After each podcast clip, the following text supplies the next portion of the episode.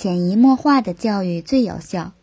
高考的时候，我在大学里做英语教授的父亲帮我选择了会计专业，而事实上，我一天的会计都没有做过。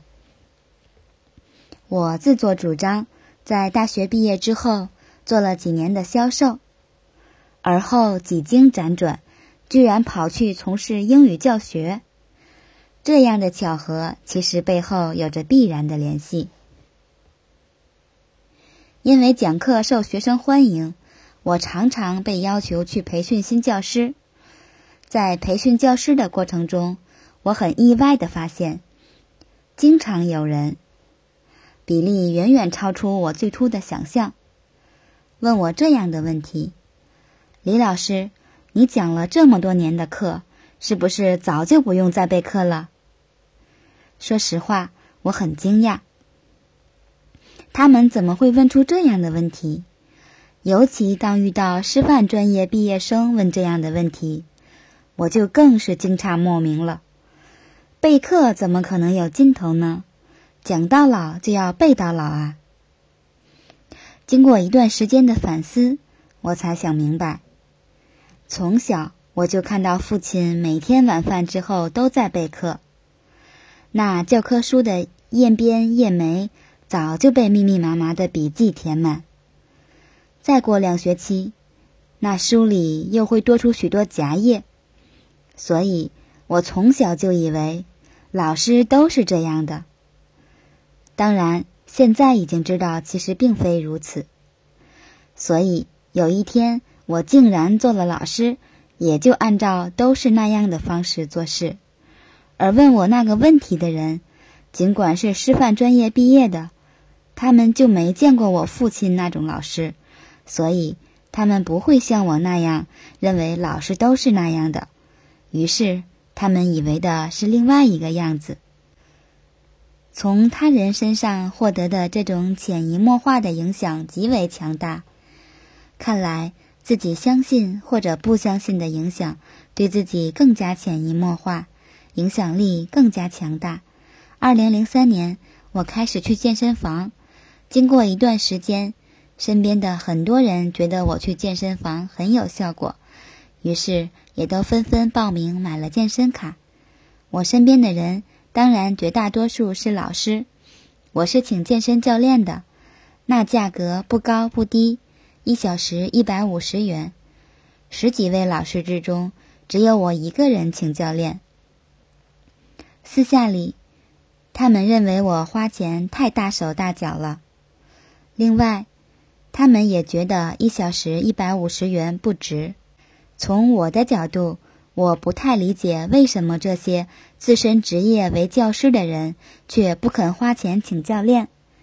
观察了很久，也有过几次讨论，我自己有了个结论。尽管这些不肯花钱请教练的人肯定不赞同这个结论，他们不相信教学的作用。尽管他们是老师。他们甚至很可能在课堂上讲的就是自己不相信的东西。别惊讶，尽管你会觉得我多少有些偏激，但我确信很多老师一生都在讲授自己并不相信的东西。所以，潜移默化之中，他们根本不相信健身教练能教他们什么有用的东西，因为他们教别人的东西之中。也有很多是自己都知道根本没有用的，尽管他们自己并不见得清楚自己真正的想法。不到半年的时间里，这些人都不再去健身房了。现在整个健身房里只有我一个人是七年的会员。最重要的是，在健身教练的指导下，这么多年。我在健身房从未受伤。事实上，很多人不是坚持不下去，而是在练的过程中，由于方法不当，最终造成了各种各样的损伤，于是无法练下去了，并且教练在大约两年之后，基本上就教完了。普通人没必要请一辈子教练的。经过这样迂回的讲解。读者应该能够理解，很多人声称对英文感兴趣或英文很重要等，但实际情况却并非如此。叶公好龙这个成语早已存在超过千年，这不是什么稀奇的现象，也没那么难以理解。另外，对于那些希望自己孩子学好英文，自己却一点都不懂的父母来说，倒是有个实用的建议：为了让孩子自然而然的学，父母就应该跟孩子一起学。我的意思是真学，而不是做做样子。如果你坚信英文有用，一定会有所挣扎。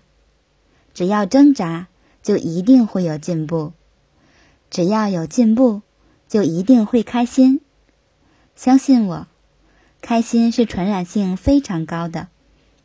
当然，如果发现自己确实做不到，那么，请你也别对孩子有太多要求，随他去吧，看他自己的造化。